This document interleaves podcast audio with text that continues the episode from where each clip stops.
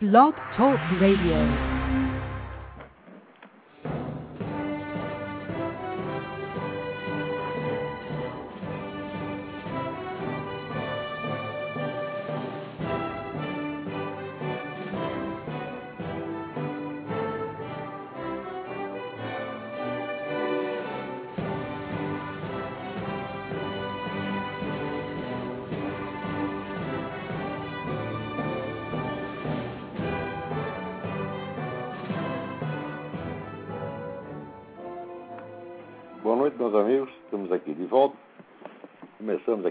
Programa, invocando, como sempre, a Santíssima Virgem Maria, o Santo Padre Pio de Pietrelcina, para que roguem a Deus que nenhuma injustiça seja cometida nesse programa. Aliás, nem fora dele. Começar aqui é.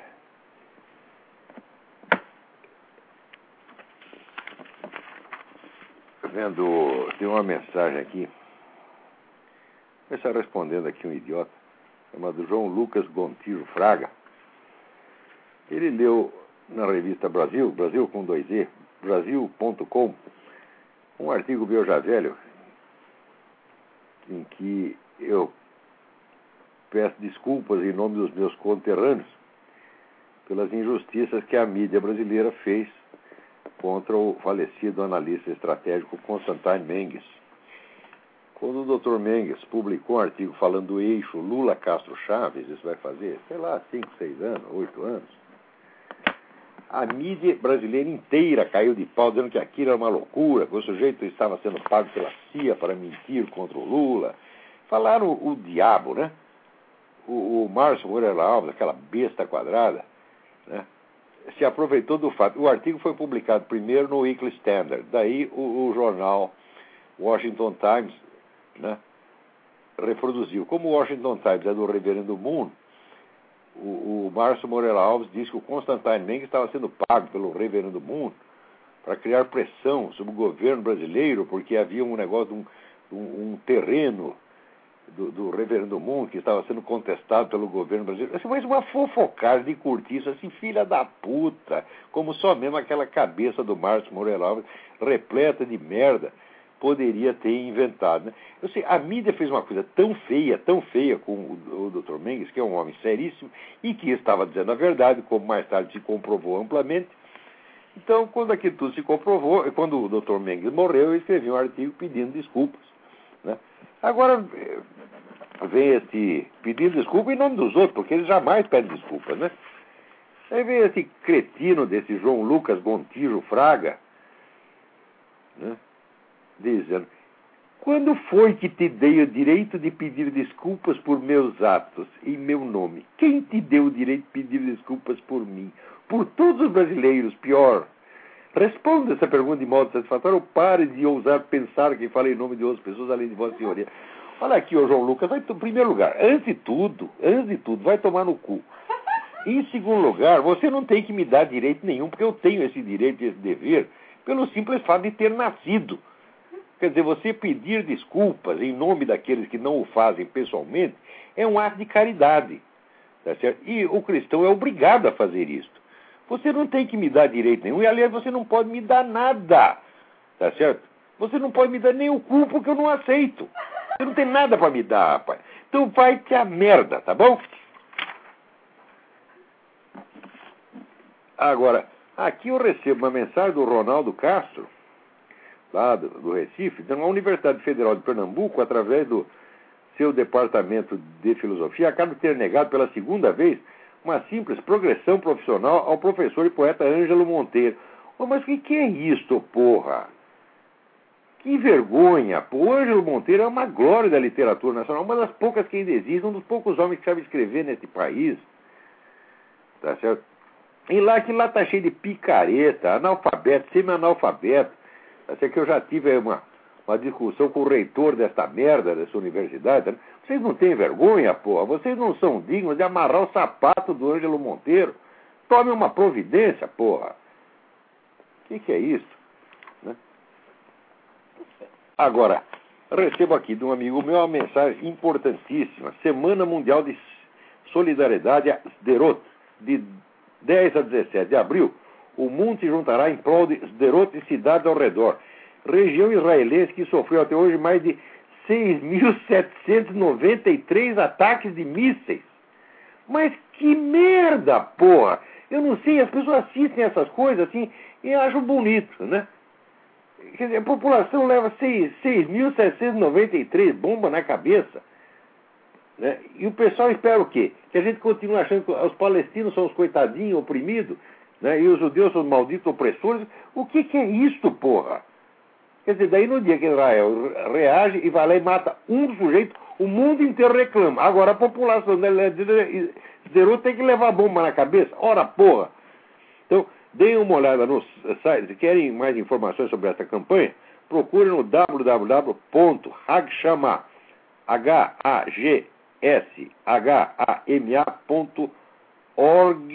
H-A-G-S-H-A-M-A.org.il. Lá tem as informações. Agora, olha aqui, que coisa interessante. O Gustavo Ribeiro me escreve o seguinte: sou estudante de jornalismo da UNB e atualmente estou tendo uma disciplina aula com vários profissionais da editora Abril. A última foi com o editor político da Veja, aqui em Brasília. Espera aí que eu tinha o nome do, do cara, o nome do cidadão aqui. Ah, tá aqui, tá aqui, tá aqui. Tá aqui. Ele deve ser o tal de Alexandre Outramari. É, e ele disse que, aspas, não existem tabus na pauta da revista. Ponto. Quando ele comentou isso, levantei o braço para perguntar, então, por que, que a revista havia demorado 18 anos para denunciar a existência do Foro de São Paulo, só o fazendo este ano? Sabe o que ele respondeu? Que o foro não tem importância política e que também a direita brasileira participa de foros. E ele disse ainda que as Farc só participam do Foro de São Paulo como ouvintes. O que o senhor tem a dizer a respeito? Eu tenho a dizer o seguinte, Alexandre Ultramar, tu é um mentiroso, vagabundo, vigarista, é isso que você é. Isso que você faz não é jornalismo, você é vigarista, você sabe que está mentindo. Em primeiro lugar, item 1. Como é que pode não ter importância qualquer reunião, mesmo social, que reúna 10 ou 15 chefes de governo? Porra! Se dissesse, não, eles se reuniram para jogar futebol de botão. Tem que noticiar, porra! Em segundo lugar, não são só os chefes de Estado. São uma centena de organizações políticas que se reúnem ao longo de 18 anos para fazer uma coisa que não tem importância política. Como é que. Olha, a própria frase já é absurda em si. Uma reunião dessas dimensões, ela já é importante pelo simples fato de acontecer, mesmo independentemente do que se discutiu lá. É a maior organização política que já existiu ao longo de toda a história da América Latina. Como é que isso pode não ter importância política? Se qualquer congresso de partido tem, uma, tem importância, meu Deus do céu. Quer dizer, essa é uma coisa tão contrária à lógica, às, leis, às regras mais elementares do jornalismo, que não tem nem que ser discutido. Tem que ir lá e dar um, um pé na bunda, tem que dar um pontapé no cu desse desgraçado. E dizer, vai ser frentista de posto de gasolina. Vai varrer rua, porque jornalista você não é. Agora, não estou dizendo que ele seja burro, estou dizendo que é mentiroso. Ele sabe que é mentira isso. Outra coisa, como é que ele sabe que não tinha importância? Você mandou algum repórter lá para averiguar? Como é que jornalista né, palpita sobre coisas que ele não fez a cobertura, meu Deus do céu? Ora, a interpretação, a avaliação de importância é posterior à cobertura do fato. Agora, o cara tem opinião sem a cobertura e diz que é jornalista e tá, quer ensinar isso para vocês. Isso aí é estelionato. Isso aí é exploração da boa-fé popular. Isso é crime. Um jornalista não tem o direito de dizer uma coisa dessa. Ou ele é um ignorante completo, ou é um desinformante profissional. Acredito mais nessa última hipótese, embora não possa assegurar que ela seja verdadeira. Esse cara está lá para desinformar a Veja, para manter os seus empregadores enganados, tá certo? Ele está trabalhando para o Foro de São Paulo. Se está ganhando dinheiro com isso ou não, eu não sei. Mas ele não está trabalhando para os leitores nem para a Veja, está trabalhando para o Foro de São Paulo. Você é um ocultador profissional, você é um mentiroso. Eu não sei se foi esse Alexandre Ultramar ou se foi outro. É o editor político da Veja em Brasília, que deu a aula lá no, no, na, na UNB. E depois a coisa, a direita brasileira também participa de foros. Primeiro, qual direita? Segundo, que foros? Se você está chamando de direita o PSDB, é verdade, participa de foros. Em 1993, o PSDB participou de uma reunião com a turma do Foro de São Paulo, no diálogo interamericano aqui. O que tramaram lá? Você não sabe, você não manda cobrir. Ademais, veja você, o presidente da República, o presidente da o senhor Lula, tá certo? Ele fez um discurso em 2 de julho de 2005, contando que foi graças ao Foro de São Paulo que eles articularam o tal de grupo de amigos da Venezuela e conseguiram articular o resultado do plebiscito, não desse outro plebiscito, do outro. Como é que isso não tem importância política? Ô, seu vagabundo! Seu charlatão! Como é que se aceita como jornalista isso aí? Se jornalista é isso, então eu não sou jornalista, porra. Jornalismo é isso, então eu não sou jornalista, eu não quero participar dessa putaria.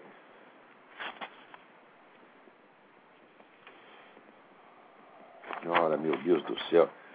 Não há saco que aguente essa gente. Agora, para não dizer que está tudo perdido, ah, peraí, tem, tem uma pessoa ali, mas ela vai esperar um pouquinho, porque essa semana, pode dizer que está tudo perdido, essa semana eu quero fazer homenagem a quatro brasileiros. Quatro brasileiros, estou orgulhoso, tem quatro homens com culhões, com duas bolas. Duas, uma, duas. Não é uma e meia, não é uma, não é meia, é duas. O primeiro, Vanderlei Guilherme dos Santos. Eu não, olha, não gosto de nenhum desses quatro. Estou elogiando os quatro porque estão falando a coisa certa. Vanderlei Guilherme dos Santos publicou no jornal Valor um artigo reclamando contra essa campanha pró-Obama, essa unanimidade obâmica que tem na mídia brasileira. Que estão enganando o Brasil, que eles estão dando a impressão para o Brasil de que aqui nos Estados Unidos todo mundo adora o Obama. Tá certo? Quando o, vamos dizer, o Obama agora é só suspeita que tem em torno dele, porque ele mente demais. Ele mentiu sobre as suas origens, dizendo que nunca foi muçulmano, quando os colegas de escola dele dizem que foi, e que era devotíssimo. Tá? Depois, ele mentiu sobre esse negócio do pastor Jeremiah Wright, que ele disse, ah, eu nunca ouvi o pastor falar aquelas coisas, quando apareceu testemunha, né? dizendo que ele estava lá no dia que o pastor falou, e pior, se a gravação das coisas que o pastor falou é vendida na própria igreja. E quando você vai ver o dia da, é, que ele falou algumas daquelas coisas, estava lá o Obama. Quer dizer, o Obama mentiu de novo. Tá? Depois, terceiro, daí ele faz uma, uma, um discurso, tá certo? Tentando atenuar o negócio, tentando botar panos quentes, e até o Ali Camel fala bem do cara, meu Deus do céu. Agora, aparece o Demetrio Magnoli dizendo que o discurso foi de uma dignidade exemplar. Que dignidade tem? Quer dizer, você desmascarado, daí você aceita, confessa a mentira parcialmente, admite a mentira. Que dignidade tem isso, porra? Agora, o Vanderlei Guilherme dos Santos está descendo o porrete nisso. Muito bem, professor Vanderlei Guilherme, é assim que se faz. Outro camarada que eu nunca gostei, já escrevi horrores a respeito dele, o Luiz Antônio Giron, no mesmo jornal, faz uma resenha de um livro sobre Lenin, mostrando que esse negócio de dizer que o, o sujeito malvado lá era Stalin, que Lenin era bonzinho, é tudo mentira. O genocídio começou com Lenin por instrução dele. Muito bem, seu Giron, é assim que se faz. O terceiro é o sujeito mais surpreendente, o general Andrade Neri. Já falei as piores coisas do general. Piores não, só disse que ele era burro. E continuo achando que ele era burro. Ah, ó, Burro ele é, mas é um homem de valor, é um homem corajoso e é um patriota, ele acredita no Brasil. Por quê? Ele é o sujeito que está botando a boca no mundo contra esse negócio de querer usar o exército para tirar os agricultores brasileiros lá da, da reserva Raposa Serra do Sol. Tá certo? Tirar para ficar só índio e funcionário da ONU. Quer dizer, vai ficar um enclave dentro do Brasil onde brasileiro não entra. Isso aí já é o desmembramento do nosso território. Tá certo? Isso é cuspir na nossa soberania nacional. Então, o Exército recusou a participar, mas acontece que os comandantes, eles não podem, vamos dizer, por, por obrigação funcionários, não pode abrir a boca e dizer exatamente por quê. Daí o general Andrade Nery tomou a palavra no lugar dele e disse: Isso aí é um atentado à soberania nacional, as nossas Forças Armadas não estão aí para servir vagabundo globalista, tá certo? Elas estão para defender o nosso território, defender a segurança nacional e elas vão cumprir as obrigações constitucionais e quem quer que eles façam outras coisas, que vá a merda. É isso mesmo, general Andrade Neto, o tem toda a razão. Agora, o quarto é o deputado Jair Bolsonaro, que fez um discurso maravilhoso, maravilhoso, vocês têm que ver. Está lá no YouTube, procura no YouTube Jair Bolsonaro, que vocês vão ver o último discurso dele. É um discurso de quatro minutos, tá certo? Que vale mais do que tudo que se falou no Congresso ao longo de um ano. Tá certo? Agora, para compensar, estou falando aqui quatro grandes brasileiros, né? Essa semana, o, os cartunistas Jaguar e Ziraldo embolsaram um milhão de indenização tá? pelos sofrimentos horríveis que eles tiveram durante a ditadura. Ah, mas sofreram horrivelmente. Né? Foi uma coisa horrorosa, né? E o Ziraldo disse: o Brasil me devia isso aí. Eu vou provar para vocês que o Brasil devia tudo isso para o Ziraldo. Olha aqui, uma, uma eh, leve, leve pesquisa na internet mostra que nos últimos anos, ou sei lá desde quando, o Ziraldo teve os seguintes patrocinadores. Os empreendimentos do Ziraldo teve o seguinte patrocínio, apoio cultural, etc. Furnas, Unibanco, Secretaria da Cultura de Minas Gerais, Fundação Companhia Siderúrgica Nacional, Banco Santander, Marcaneri, que são publicidade, a Oi, da, da Telecomunicação, TVE Brasil, Ministério da Educação, Secretaria de Audiovisual do Ministério da Cultura, Secretaria de Ensino à Distância do Ministério da Educação, Petrobras, Governo do Estado do Piauí, Rede Bandeirantes, FAPLAN, Caixa Econômica Federal, Prefeitura de Passo Fundo e Ministério da Cultura. Toda essa gente deu dinheiro para ajudar essas besteirinhas do Ziraldo. Porque o Brasil é o seguinte, o Brasil é um país que adora pegar um nego medíocre, faz um servicinho qualquer Tá e dá ao camarada estatuto de grande artista, de gênio, etc, etc. É como antigamente existia no Brasil o mercado dos pintores primitivistas. Os, os chamados pintores primitivistas, os quadros dele valiam uma nota no Brasil. Você atravessava a fronteira, aqueles quadros não valiam nada. O resto do mundo tá, ignorava e desprezava solenemente os tais dos primitivistas. Então, aquele mercado era uma espécie de ilusão que só existia dentro do Brasil. Agora, a, genialidade de Ziraldo, Jaguar, etc., é desse tipo, eles não são gênio coisa nenhuma, não são grandes artistas, nada, são apenas um desenhistazinho de merda. Tá a obra inteira do Ziraldo é só estereótipo, estereótipo patrioteiro do mais vagabundo, tá certo? E baseado num princípio moral idiota, que é o mais alto valor que existe é ser um cara legal. Quer dizer, é uma moral de retardado mental. Você está entendendo? Agora, o que, que o Ziraldo sofreu? O Ziraldo, você teve no pau de arara, tu levou porrada, nunca te aconteceu nada, rapaz. O que aconteceu é que você, naquela época, você não ganhou todo o dinheiro que você queria. Tá certo? Agora, como depois você só ganhou desses 20 e poucos patrocinadores aqui, não está satisfeito e acha que o povo brasileiro tem que trabalhar para encher seu cu de dinheiro. Por quê? Porque você, como empresário, você é um incapaz. Você é um incapaz as, os seus empreendimentos são incapazes de se sustentar. Você inventou aquela merda, aquela revista Bundas, que era a única revista no mundo que tinha como título o nome do órgão pensante dos seus redatores e, sobretudo, do órgão pensante do seu diretor, que é o Ziraldo, tá certo?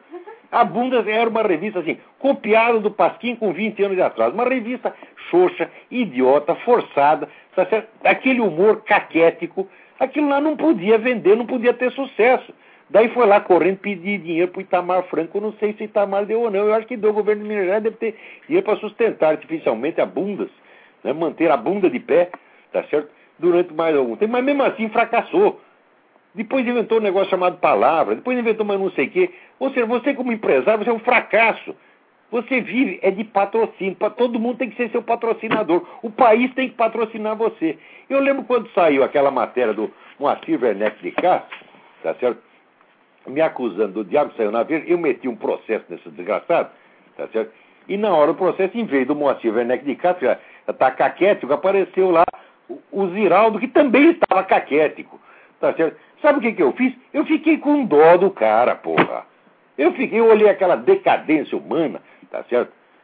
aquela, aquela fraqueza, aquela incapacidade e consentir em, em retirar o processo. Fiquei com dó desse desgraçado. Tá certo? Não devia ter ficado, não devia ter ido até o fim. Tá certo? É uma, uma, uma vergonha, tá? Agora tá aí. Quer mais dinheiro, mais dinheiro, mais dinheiro, mais dinheiro. Hum? Ah, tem alguém na linha aí? Vamos lá, quem é? Alô? Alô, quem é? Nossa, não estou ouvindo nada. Tá muito ruim essa ligação. Desliga e liga de novo. Desliga e liga de novo. O amigo meu aqui também me manda né, uma, uma reportagem que saiu na opiniãoenoticia.com.br né, para mostrar como é que funciona esse aparato, essa máquina de boicote do Partido Comunista e organizações similares. E lembra lá a história do Wilson Simonal. Lá, por exemplo, o Wilson Simonal fez alguma coisa em, em favor da, da, chamada ditadura militar, tá certo? Enquanto esses caras, eles preferiam servir a ditadura cubana que matou 100 mil pessoas, tá certo? Então eles adoravam a ditadura cubana e tinham horror da nossa, porque a nossa não deixava eles matar tanta gente quanto eles queriam, tá certo? Então o Wilson Simonal fez, eh, falou alguma coisa, ou, ou, ou delatou algum criminoso lá para o governo, sumiram com o Wilson Simonal, acabaram com a carreira dele. Essa é uma história que tem que se lembrar de você ver como é que funciona isso. Mas não foi só Simonal, não. Esse é um caso entre um caso entre milhares. Né? Você vê, o Antônio Olinto, grande escritor brasileiro, que tem seus livros traduzidos em 30 países, tá autor do clássico A Casa da Água. O nome do Antônio Olinto ficou proibido em toda a mídia brasileira durante 20 anos. E daí reclamam que tinha censura. Digo, vocês faziam censura, porra! Quer dizer, dentro, ainda dentro do regime militar, esses desgraçados dominavam a mídia a tal ponto que quem eles não gostavam não podia sair na mídia.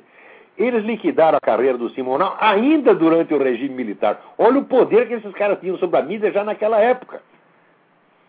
Ora, o governo, quando proibia alguma notícia, era porque era uma notícia que importava a segurança nacional, era coisa de terrorismo, então eles não queriam que atrapalhasse as investigações, então proibiam. Claro que depois houve os abusos. Começaram a cortar algumas notícias lá por interesse político. Isso estava errado mesmo. Né? E eu fui um dos primeiros a protestar na época.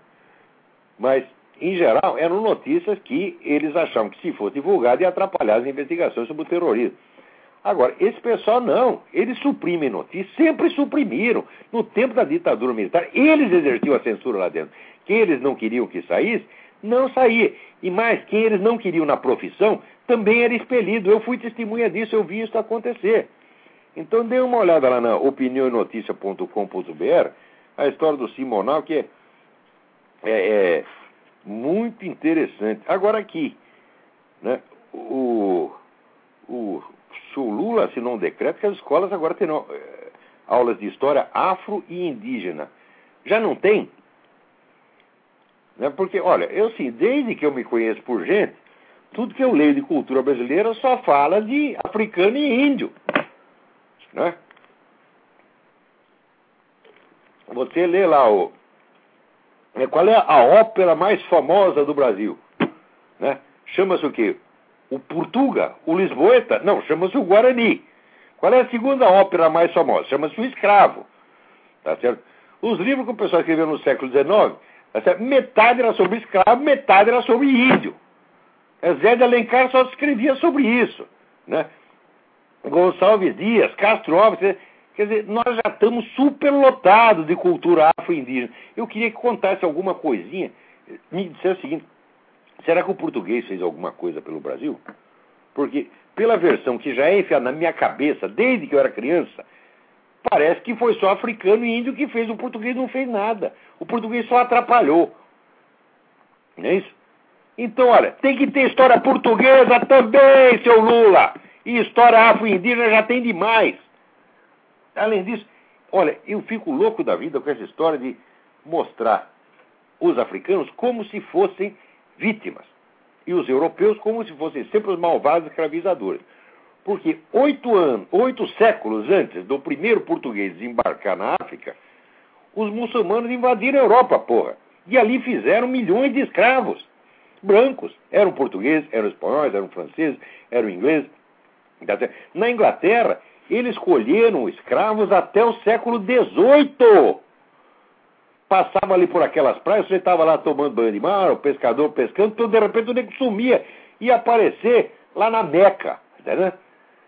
E desaparecia para sempre. E, olha, foram milhões e milhões e milhões de pessoas. E desses muçulmanos que estavam lá, pelo menos 20%, 20 era africano, era negro africano. Esses malditos escravizadores. Fizeram isso numa época em que na Europa não havia mais a escravidão. A igreja tinha conseguido abolir a escravidão romana entre os séculos 3 e 4. Quer dizer, fazia quatro ou cinco séculos que não tinha mais escravidão na Europa. Vai lá, esses malditos né, escravizadores, malditos traficantes de escravos, entre os quais 20 ou 30% negro africano, pega, reintroduz a, a, a, a, a escravidão e depois vem se fazer de vítima. Isso é uma nojeira. Isso é uma nojeira, isso é uma mentira sórdida. Alô, quem é?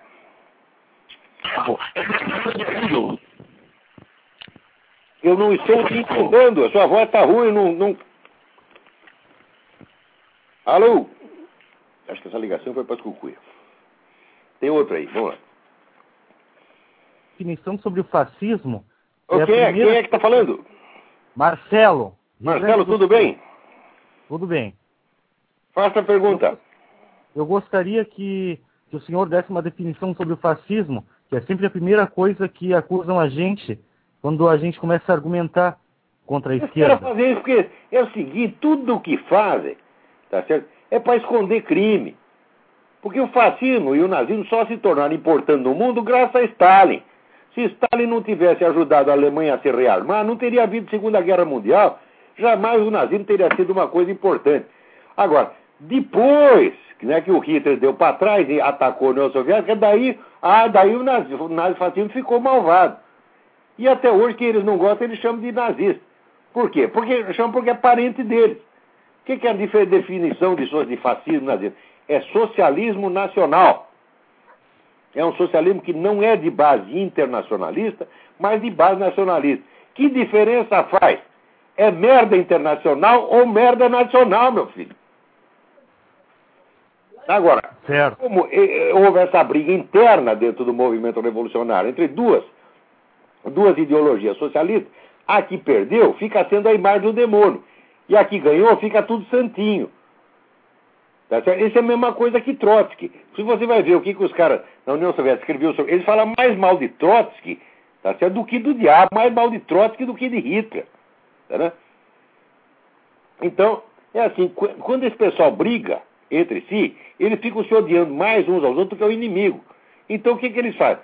Pega aquela parte que foi derrotada e dá a todos os adversários o nome daquilo. Chama ou de trotskista, ou de, de, de, de fascista, de nazista.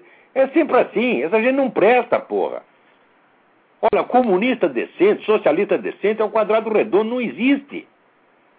Não existe, não pode existir, jamais existirá. Obrigado. Obrigado eu. Olha, se quem tem dúvidas a respeito, leia o livro de Ernest Topich, T-O-P-I-T-S-C-H, chamado Stalin's War. Isso é um clássico da historiografia. Leiam esse livro. Quem é que está na linha aí? Alô? Quem é? Olavo? Eu. Olavo, aqui quem fala é Gustavo, estou falando do Canadá. Como vai? Gustavo, tudo bem? Tudo bem, graças a Deus. Olavo, é, eu queria saber a sua opinião uh, a respeito desse grupo de judeus que são contra o Estado de Israel é, e que parece que é um movimento que tem crescido, principalmente. Isso é um bando de filha da puta! Você está entendendo? Isso é que é. Por quê? É o seguinte, não é questão de você ser a favor ou contra, não é questão de questão política. O Estado de Israel é questão de convivência, porra. Por que, que os caras fundaram o Estado de Israel? Fundaram porque estavam matando eles da Europa, porra. Eles falaram, quer um pedacinho de terra onde a gente possa morar respirar e estar tá em paz. Só que lá não está em paz, não. Você vai lá, foge dos nazistas, foge dos comunistas, vai lá, cria um país Israel e de repente cai 6.723 bombas na sua cabeça. Mas eles dizem, Olavo, que, que os, os, os judeus na Alemanha, que só tinha 1% dos judeus que aprovavam a, a, a, a, criação do Estado de Israel e etc, etc. E que, e que seria. Isso aí não é uma questão de aprovar ou não, é uma questão de sobrevivência. Tem os caras que dizem, não, o Estado de Israel está. Como é que diz? Tem até os caras que são religiosos, dizem, não, o Estado de Israel está tomando a iniciativa que tinha que ser de Deus, isso tem que ser no fim dos tempos, etc. Para tudo isso ah. são meu filho, não é questão, não é uma questão bíblica, não é uma questão ideológica, a questão é a seguinte, esse povo precisa de um espaço para ele para sobreviver. Porra, será que é tão difícil de entender? É verdade. Eu, se eu fosse presidente do Brasil, dava um pedaço do Mato Grosso para eles. Acabar, ah. falar, ah, não quero vocês aí em Israel, vem aqui para o Mato Grosso. Teria feito isso. É, aqui, aqui em Montreal eles estão fazendo, estão fazendo passeata nas ruas e etc. Parece que é um movimento que cresce, né? Olha, eu acho o seguinte, minha, na minha modesta opinião, todo judeu esquerdista e judeu anti-israelense tem merda na cabeça. tem merda na cabeça, porra, porque ah, é muito bonito você ser esquerdista, você posar de intelectual esquerdista, etc, etc. Só que daí junta lá um bando de, de palestinos, militante radical islâmico, pega vocês na rua para bater, ele não vai querer saber se você é contra ou a favor do Estado de Israel. Se você é judeu, você vai apanhar do mesmo jeito. Uhum. Eu garanto pra você que metade desses judeus que apanham na rua lá em Paris são tudo esquerdistas. Uhum. Uhum. O que, que eu posso pensar desses caras? Na mais branda das hipóteses, penso que tem merda na cabeça, pô. Olá, só mais uma pergunta. Eu, eu encomendei aqui um livro é, de, um, de um rabi é, chamado Marvin. Marvin Antelman. Isso. Que, qual, é a sua, qual é a sua o, apreciação do, do... O, o Rabino não é um grande escritor. Né? O, o, livro é um pouco meio confuso, às vezes ele repete o que já falou e tal, mas tem informações importantíssimas. Ah. A mais importante é que ele mostra que tudo aquilo que foi feito para acabar com a religião católica no século XX, os caras já tinham feito em escala menor para acabar com o judaísmo no XIX. Eles usaram ah. o judeu como, como cobaia. Já fizeram em escala pequena, inventaram um monte de movimentos modernistas, liberais, que foram dissolvendo né, a, a religião judaica e pondo confusão na cabeça dos caras. Como deu certo com os judeus, eles falaram, ah, oba, agora vamos fazer a mesma coisa com os católicos. Os católicos idiotas também caem. Uhum. Mas, olha, o, o Papa Pio X dizia o seguinte, dizia que o modernismo era a síntese de todas as heresias. Exatamente. E ele podia ter aprendido com a experiência do que aconteceu com os judeus. Porque eu vejo que se não tivesse tido tanta apostasia entre os judeus no século XIX, eles não estariam fracos no século XX, tá certo? Como ficaram. Uhum. Eles estavam totalmente desguarnecidos na Alemanha, desguarnecidos e, sabe, bobo, dizendo, não, não vai acontecer nada para nós. É que nem esse negócio de Foro de São Paulo no Brasil. Aparece um idiota lá, o tal de cara da. Esse idiota da Veja diz, não, isso aí não tem importância política, isso não tem força nenhuma, isso não vai acontecer, tá certo? E os idiotas acreditaram. Acreditaram, por foram tudo para no campo de concentração. Eu tenho um amigo o pai dele tinha dito o seguinte, ele era um judeu que vivia na Alemanha, ele disse, se esse é da puta desse Hitler ganhar a eleição, eu vou embora. A família dele achou, toda achou que ele era maluco. Morreram todos. Só sobrou ele. Mas, mas não, a gente não, não, é o, não, é o, não é o próprio Rabi, tá? Movimento revolucionário não se brinca. Tá certo? Não se brinca. Quando aparece um partido querendo o poder total, você tem que destruir esse partido, tem que fechar, tem que quebrar a espinha do desgraçado. Não pode deixar crescer. Não é verdade. Eu, eu, tô, eu, eu, eu comprei esse livro, Olavo, porque eu estou interessado, é, é, eu lendo aí algumas das coisas na internet e, e, e, e, eu vi que nesse livro do, desse, desse Rabi, ele fala dos franquistas, é, é, é que teria sido um, um, um grupo, é, tal, acho que cabalista, qualquer coisa Não, assim. Não, foi, a, olha, quem, um dos principais financiadores do vamos dizer, do, do, do general Franco, foi a comunidade judaica de Valência. Não, mas não, não, não é, não é do general Franco, é do Jacob Frank. Ah, Jacob Frank, sim, estou mudando de assunto. É, não, é, porque o, esse Rabi trata muito desse Jacob Frank, que teria sido um grupo excomungado, um judeu que teria sido excomungado, cabalista. Exato. Exatamente, exatamente. Era e que promoveram a, a, a, a revolução. É, é um dos caras que quis dizer, o judaísmo em movimento revolucionário. Era um excelente teólogo da libertação judaico. Ah, perfeito. Agora, esses movimentos eles vão crescendo, crescendo, crescendo. Começam sempre com movimentos culturais ou religiosos e as pessoas às vezes não dão importância. É. E que eram satanistas o, o homem comum, ele só pensa na sua sobrevivência imediata, na sua barriguinha cheia, e não liga para as coisas de longo prazo. Exato. Então, às vezes ele escapa, mas se não pegam você, vão pegar seu filho. Se não pegam seu filho, vão pegar seu neto. Exato. É. Então, olha, fica sempre esse aviso. Quando começa esse movimento na esfera cultural, é ali mesmo que tem que ser estrangulado. Quer dizer, tem que pegar esses caras, tem que denunciar, tem que desmoralizar, tem que tirar eles das cátedras, tem que mandar tudo ser varredor de rua. Você está entendendo? Os caras começam com essas ideias, tem que ser expelidos da vida intelectual. Não pode ser respeitados. Porque não é uma questão de ideias. Note bem, revolução não é ideia, meu filho. Revolução é matar pessoas. Tem razão. O que eu tenho. Ah, o que, que você tem contra o Quartinho de Moraes, contra o Emir Sader? Ah, é uma divergência de ideias? Não! Eles estão dentro de um esquema de matar pessoas. É verdade. E eu não posso respeitar isso como se fosse uma ideia. Esses caras pertencem ao PCdoB, PCdoB é o Partido Maoísta. Ma maoísmo é um regime que matou, eu na época pensava 60 milhões. Hoje, com as pesquisas do RJ Rummel, sabemos que foram 75 milhões de pessoas na China. E como é que pode existir um partido desse? partido tem que ser fechado. E esses caras têm que ser expulsos das suas cátedras. De quem defende essas coisas não pode estar na vida intelectual, não pode ser respeitado como intelectual. Tem toda a razão. É Agora, esse livro do Rabino Antelman, eu mesmo recomendei muitas vezes, acho um livro indispensável. É uma pena que o, o, Rabino sabe muita coisa, mas ele não é um escritor. E ele provavelmente não, não tinha dinheiro para contratar um redator para botar aquele ordem, então o material é meio confuso. Mas as informações são preciosas. É, foi por isso que me chamou a atenção, porque ele fala dos jacobinos, fala da, da, da, da do, do, do, movimento do nascimento do marxismo, mesmo do, até mesmo do, do, do Marx. E, ele e conta que a família de Karl Marx era uma família tá certo? de rabinos traidores, eles já eram traidores fazia gerações. Exato, exatamente. Isso tudo nunca apareceu da cabeça do Marx. É. Do dia para noite, não. Aquilo já era um bando de filha da puta fazia gerações. Exato.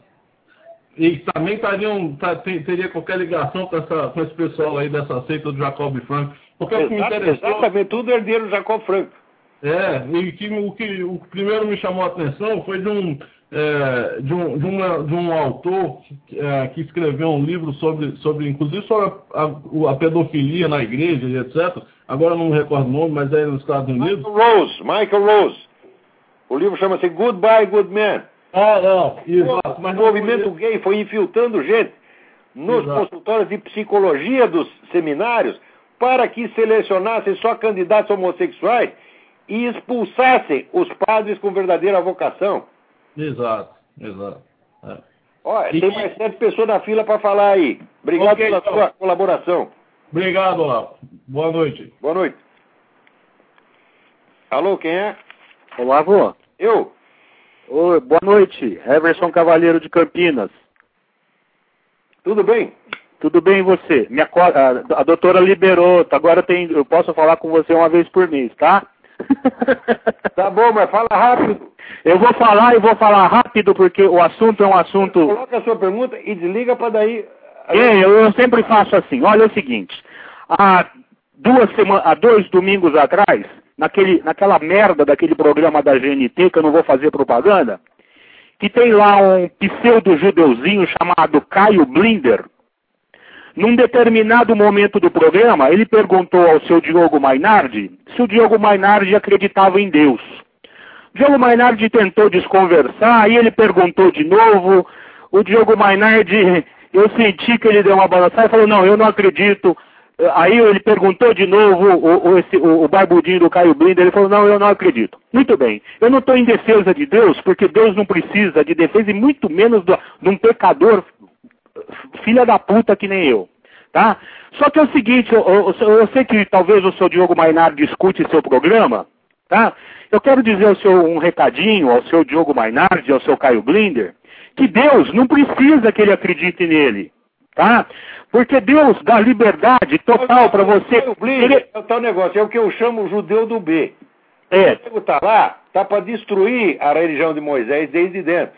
Está lá boicotando, tá certo? Exato. Agora, quando alguém fala mal dele, ou quando ele se sente acossado, ele diz, ah, eu sou judeu, estão me perseguindo, a comunidade tem que me defender. É. O que, que, é isso, pô? Vocês estão proxenetando. Tá certo? Exatamente. Então, só para concluir aqui, eu, eu, eu, queria muito ouvir seu comentário a respeito, eu falei, eu vou passar isso para o Olavo. Aí, é, enfim, eu gostaria, inclusive, se tivesse algum rabino americano ouvindo esse programa, é, parar, dar uma puxão de orelha no seu, vamos respeitar o Senhor, o nosso Pai, Deus, Jeová, não é para estar tá na boca de safado malandro, sustentado pela Rede Globo há 15 anos, por esse programa que o seu Paulo, falecido Paulo Francis, fez, e que depois que ele saiu é uma merda, tá? Só tem idiota ali, imbecil, o Diogo Mainardi regulava o programa, mas também nem ele agora está valendo mais a pena. Agora, concluindo, é o seguinte. Então, seu Diogo, Deus não precisa de você. Só que é o seguinte, você tem opção ou não de acreditar em Deus? Se você não quiser crer, você, Deus vai deixar você sozinho você vai você vai estar tá, uh, entregue à sua própria sorte, às suas próprias opiniões. Agora, eu não acredito muito na história que você não acredita em Deus, porque eu não conheci ninguém até hoje que foi abençoado com um filho especial como você tem, o seu caçula, que você fala com tanto amor dele. Para mim isso é, é uma babaquice que você está fazendo. Você está caindo no jogo desses comunistas homossexuais de esquerda que estão aí, que manipulam essa merda tá? Esses pseudo-judeus que estão aí, tá? E faz esse joguete. Sabe por que ninguém gosta de você, Diogo Mainardi? Sabe por que, que as suas fontes secaram? Inclusive as informações que eu estava preparando para te mandar um dossiê com datas, provas, que eu inclusive eu ia mandar para o Olavo, mas eu falei, vou mandar para o Diogo por causa da Veja e tudo mais. Mas eu estou preparando esse dossiê e meu passaporte também, à medida que o meu passaporte estiver renovado agora, eu estou vazando e estou mandando, eu quero que você se foda, seu Diogo Mainardi, tá? As suas fontes secaram, você é só comentado hoje nas rodelinhas lá da Barra da Tijuca, tá? Ou então nos Jardins em São Paulo. Você está vivendo de comentário dos almofadinha, dos burguesinhos de São Paulo. Vai tomar no seu cu, seu filho da puta! Deus não precisa de você! É, vamos em frente. Olha, eu peço às pessoas que participem desse programa que sejam muito breves. Não passe de 15 ou 20 segundos. Façam a sua pergunta, a sua observação e, e não dá tempo para fazer um discurso. Tá certo? Eu também, eu também a, em parte, eu concordo com o que ele falou, tá certo? Mas é, não, não pode ocupar tanto tempo assim. Não está não tá certo. Bom, vamos em frente aqui.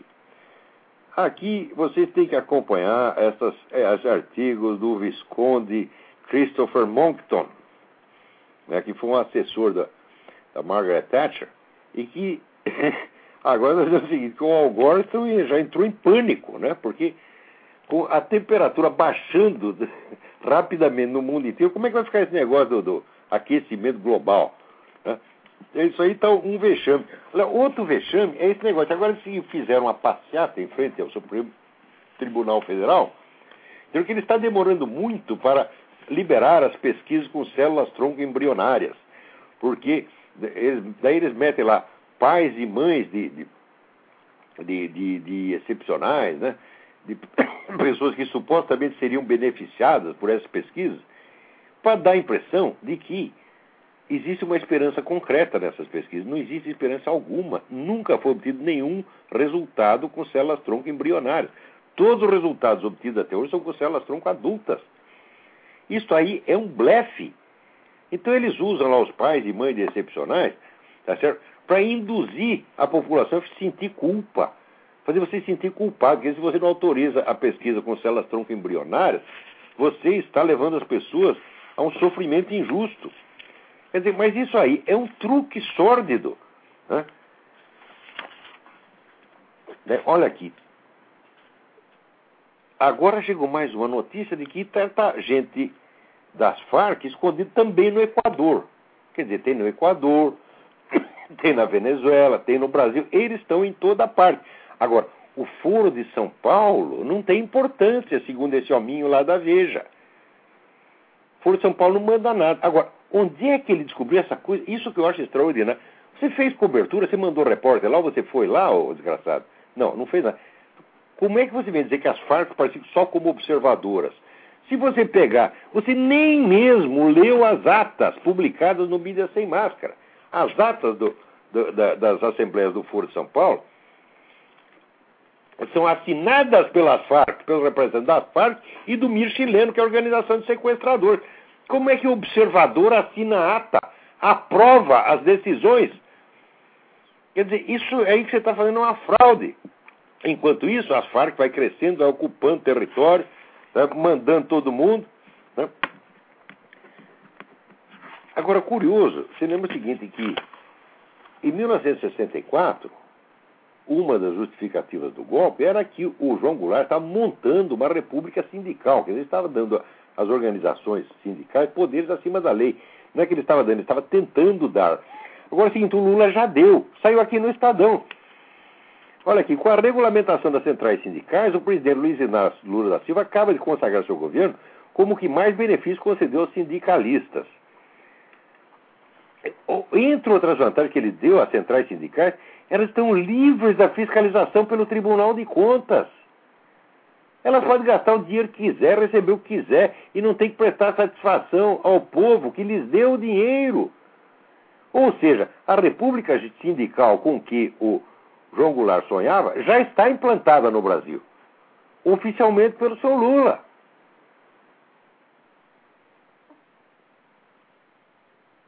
Outra coisa.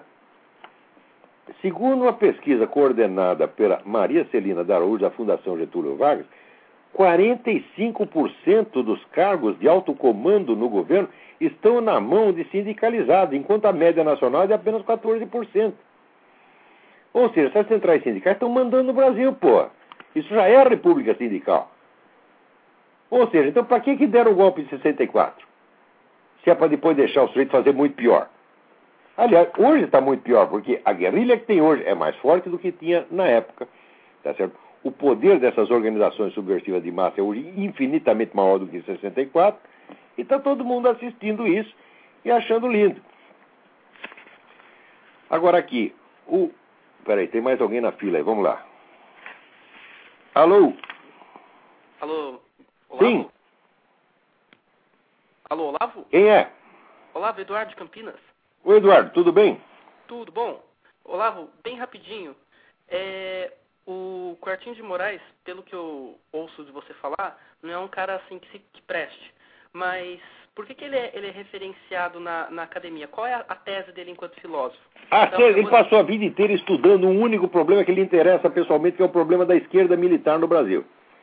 O sonho dele é colocar as Forças Armadas a serviço da Revolução Bolivariana. E para isso ele tem estudado e estudou a história da esquerda militar, a qual história ele mesmo está prosseguindo em Atos. Tá certo? Ah. E é por isso mesmo que ele é importante. Ele é uma peça fundamental da esquerda no Brasil. Porque a política da esquerda com relação às Forças Armadas foi o seguinte: por um lado, através da mídia, você olá, desce o cacete, gosta, inventa você. mentira contra eles, uma atrás das outras, desmoraliza, xinga, etc, etc. Por outro lado, você infiltra lá intelectuais na ESG, nas academias militares, para passar a mão na cabeça dos militares e prometer eles um futuro maravilhoso quando eles aderirem à esquerda. É isso é fundamental para a esquerda. O grande problema do Brasil, já dizia o coronel Agnaldo Leonel Augusto, que era dizer, a grande barreira. O Exército, as Forças Armadas são a grande barreira contra o comunismo. Elas foram e são.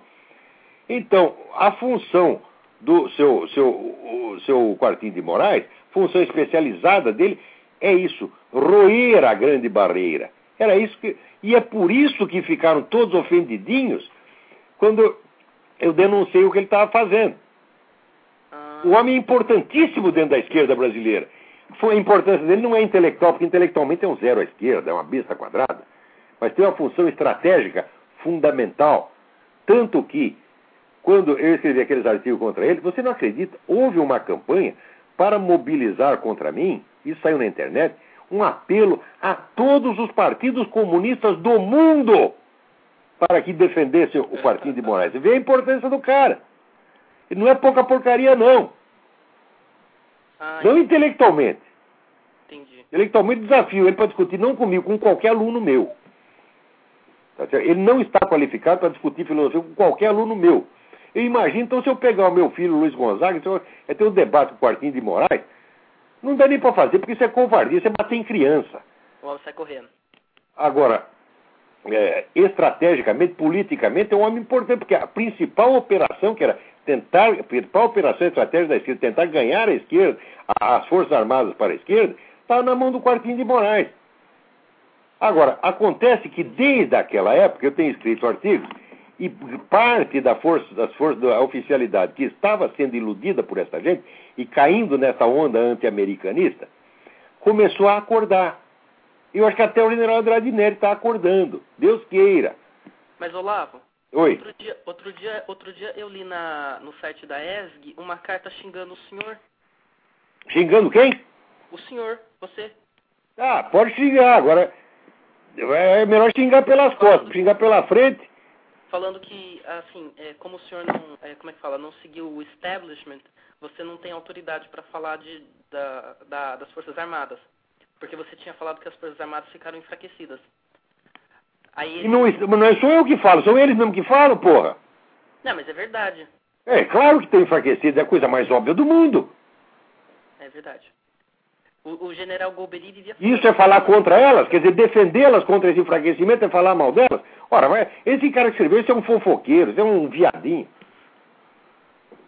Então, é, o general Golbery vivia falando que as Forças Armadas são o resto do poder moderador no Brasil. Mas é, parece que é o resto do resto, né? Porque agora o... Ah, ele tem razão. E o Golbery foi um dos caras que ajudou a esculhambar com tudo. Sério? É sério. Ah, mas... Sério, porque ele tinha a tal da teoria da panela de pressão. Diz, Não, nós não podemos fechar por todos os lados. Tem que deixar aberta uma válvula para a esquerda poder se manifestar. Qual é a válvula que o desgraçado escolheu? As universidades. O cara entregou o establishment cultural na mão da esquerda e ainda dizem que era inteligente. A pessoa se fosse burro. tá bom, Olavo, muito obrigado. Obrigado eu. Tem mais alguém aí? Alô? Alô, quem é? Oi? Quem tá- Alô? Quem está Alô? Tá me escutando? Perfeitamente. Então, aqui é de Niterói. Como é seu nome? Rio de Janeiro, meu nome é Cláudia. Tudo bem, Cláudia? Tudo bom, querido? Tudo ordem. Faço parte de um grupo de estudo de filosofia. Vivemos estudando os seus textos. Todo mundo gosta muito. Obrigado, Liguei para obrigado. fazer um elogio. Agradecer em nome de Breno, Paulo, Francisco, Marcos. Eu é que agradeço a vocês. Tá, o Fábio, o Hélio. Eu Tá. agradeço a atenção. Vocês estão estudando. Então tá, a gente tá aqui na internet aqui. Não, Olavo de Carvalho nos odeia. Beijo, tchau. Tchau. Então, olha aqui. O Evan Delanois me pergunta o seguinte.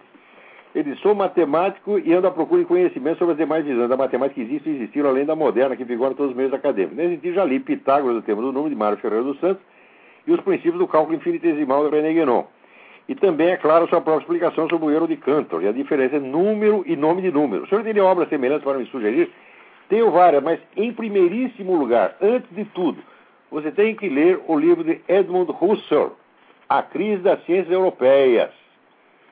Chama-se A Crise das Ciências Europeias e a Fenomenologia Transcendental. Esse livro de 1936 é o livro fundamental sobre esse assunto. É, e existe, se você não lê alemão, eu, eu leio alemão, mas eu li uma levo três horas para ler uma página. É, é horrível. Então, podendo não ler, podendo ter tradução, apelamos para a tradução. É, existe uma tradução italiana muito boa, eu sei que existe uma tradução francesa também, deve, e existe uma tradução inglesa. E não, não vai ser difícil arrumar. A crise das ciências europeias. Não deixe de ler esse livro. Depois voltaremos ao assunto. Peraí, tem mais alguém aí?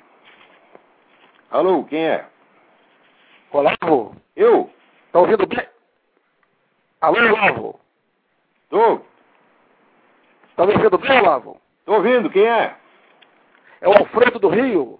Alfredo, tudo bem? Tudo bem, está me ouvindo bem, né? Olavo, é, você acha que já há condições no Brasil para a esquerda, para o PT dar um golpe branco no país, um golpe branco e assumir o controle do, do país, ou isso ainda vai levar alguns anos? Eu já, ela já tem o controle na mão. É o que eles chamam a revolução passiva.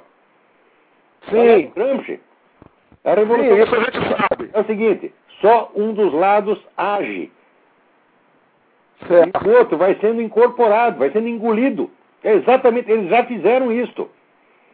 Certo, isso Não a gente tem condição de você, por exemplo, ter um partido conservador no Brasil. Não tem, não, não tem mais. Sim, isso a gente já aprendeu com você, Flávio. Isso aí você já alertou e todos nós somos muito agradecidos por você alertar a gente. O que eu estou perguntando é o seguinte, eu digo, de fato mesmo, assim, declaradamente, você acha que ainda... Eles vão demorar muito para declarar isso. Eles vão declarar isso 20 anos depois de ter feito. Porque o método que eles adotaram, que é do Antônio Gramsci, é o método vaselina. Vai ser vaselina até o fim. Sim. Você vê, Aí uma um artigo na mesa. eu dizendo que com a vitória do, do PT nas próximas eleições, que eles já estão contando e vai ter mesmo, é, é, a, a providência seguinte é fazer a constituinte de esquerda. Eles vão fazer uma constituinte e eles vão impor no Brasil Isso. tudo que o Hugo Chávez impôs na Venezuela e ninguém vai reclamar. Ninguém vai dizer que é a Correto. mesma coisa. Olá, outra coisa, aqui com universal. olha- Ó, certo. Sim, Olavo, eu estou vendo aqui um livro chamado Militares no Poder, de 1964 a mais 5, do Carlos Castelo Branco, o Castelinho. Sim. Você me recomenda comprar esse livro, Olavo? Eu não li esse livro, eu li as- eu sei que ele é composto de crônicas do Carlos Castelo Branco que eu lia na época. Me boas até certo ponto, porque ele era um cara que ele conhecia os fatos, mas ele não tinha assim, uma estrutura intelectual para interpretar isso dentro do, do, do, do- como é que diz, do horizonte maior da história. Mas o Castelinho era uma pessoa, digamos, de um conservador, Olavo. De qualquer modo, não é, não é um material ruim, não. Carlos Castelo Ele não era conservador, não, né? O Ca- O Castelinho não era conservador? É, olha, o Castelinho tem uma posição meio ambígua, mas ele era um jornalista, ele sabia informar. Ok, Olavo. Não escondi o cara. Ele Ok, disse que ele Olavo, muito muito obrigado. vigarista, pelo menos.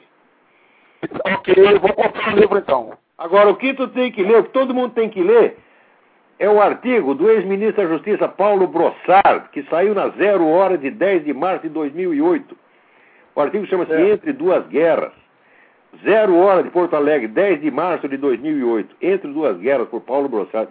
Por favor, leiam esse artigo, é muito importante. O Paulo Brossard está endossando tudo o que eu estou falando. Agora, o Paulo Brossard foi um grande ministro da Justiça. O que, que nós temos hoje no lugar dele? Temos lá um cidadão chamado Tarso Genro. A respeito do Tarso Genro, não deixem de ler a notinha né, em que o, o Reinaldo Azevedo comenta daquela poesia, porque o Tarso Genro acha que é poeta, em que o Tarso Genro ele diz assim, né? "Qu- Quanto te esperei e quanto sêmen derramei em vão. Né? E o, o Reinaldo Azevedo diz que ali, em vez do eu poético, é o eu punhético. E com toda a razão. Agora, você veja, o sujeito é o seguinte, é um punheteiro e reclama de, da porra que perdeu. Quer dizer, ele quer tocar punheta e não quer perder a porra, ele quer de volta. É, quer minha porra de volta, quer indenização. Quer dizer, olha a mentalidade, olha a mesquinharia, olha a, a, a pequenez intelectual desse cara, né? E o pessoal ainda vai lá e dá a mão pra ele, pô. O sujeito tá lá mexendo no pinto, perdendo porra, tá entendendo? E todo mundo, ah, seu ministro, etc, etc. Quer dizer, como é que uma coisa dessa... Olha o que, que virou a literatura no Brasil, meu Deus do céu. Olavo, o jornalista Eugênio Bussi está lançando um livro nessa semana no Brasil chamado Em Brasília, 19 Horas. Esse livro ele faz comentários da tentativa de aparelhamento da Voz do Brasil, né, daquele programa Voz do Brasil, e da, da Rádio MEC, né, é, pelo PT é, lá em Brasília, né, das pressões que ele sofreu. É um livro que está sendo lançado essa semana. Esse depoimento é importante. Esse depoimento é importante. Tem que prestar atenção no que É. estou contando. Agora eu acho que Um abraço. o tempo está acabando. Ok, um abraço. Um abraço. Peraí, peraí, tem mais alguém aí. Tem um rapaz aqui, o, o Evaldo Pena Filho, me manda um artigo do Hélio Schwartzman. Pô, Evaldo, tenha, pô, eu já estou com 60 anos de idade, porra. Tenha dó de mim. Eu vou ter que ler o Hélio Schwartzman, pô. Agora, o Caio Rossi me manda um negócio aqui importantíssimo, que não vai dar tempo de comentar, mas vamos, é, aqui, um artigo, The Coming Food Catastrophe, próximo, o, o iminente desastre alimentar, The Coming Food Catastrophe. Da, a, a autora chama-se Gwen Dyer, Dyer, D-Y-E-R. Procure no jornal canadiandimension.com, canadiandimension.com, The Coming Food Catastrophe. Não deixem de ler isso, é muito importante, onde ela diz que essa, essa mania do negócio do, do de, de biocombustíveis, tá certo? Vai causar é fome no mundo. Tá, vai acabar a era da comida barata, porque eles vão usar tudo para fazer etanol. Né? Quer dizer que 30% da colheita de grãos esse ano vai ir direto para as destilarias de etanol. Quer dizer, que merda! É, é um alarme muitíssimo importante. Obrigado ao Caio Rossi. E obrigado a todos vocês que me ouviram até aqui. Né? E até a próxima semana. Muito obrigado a todos.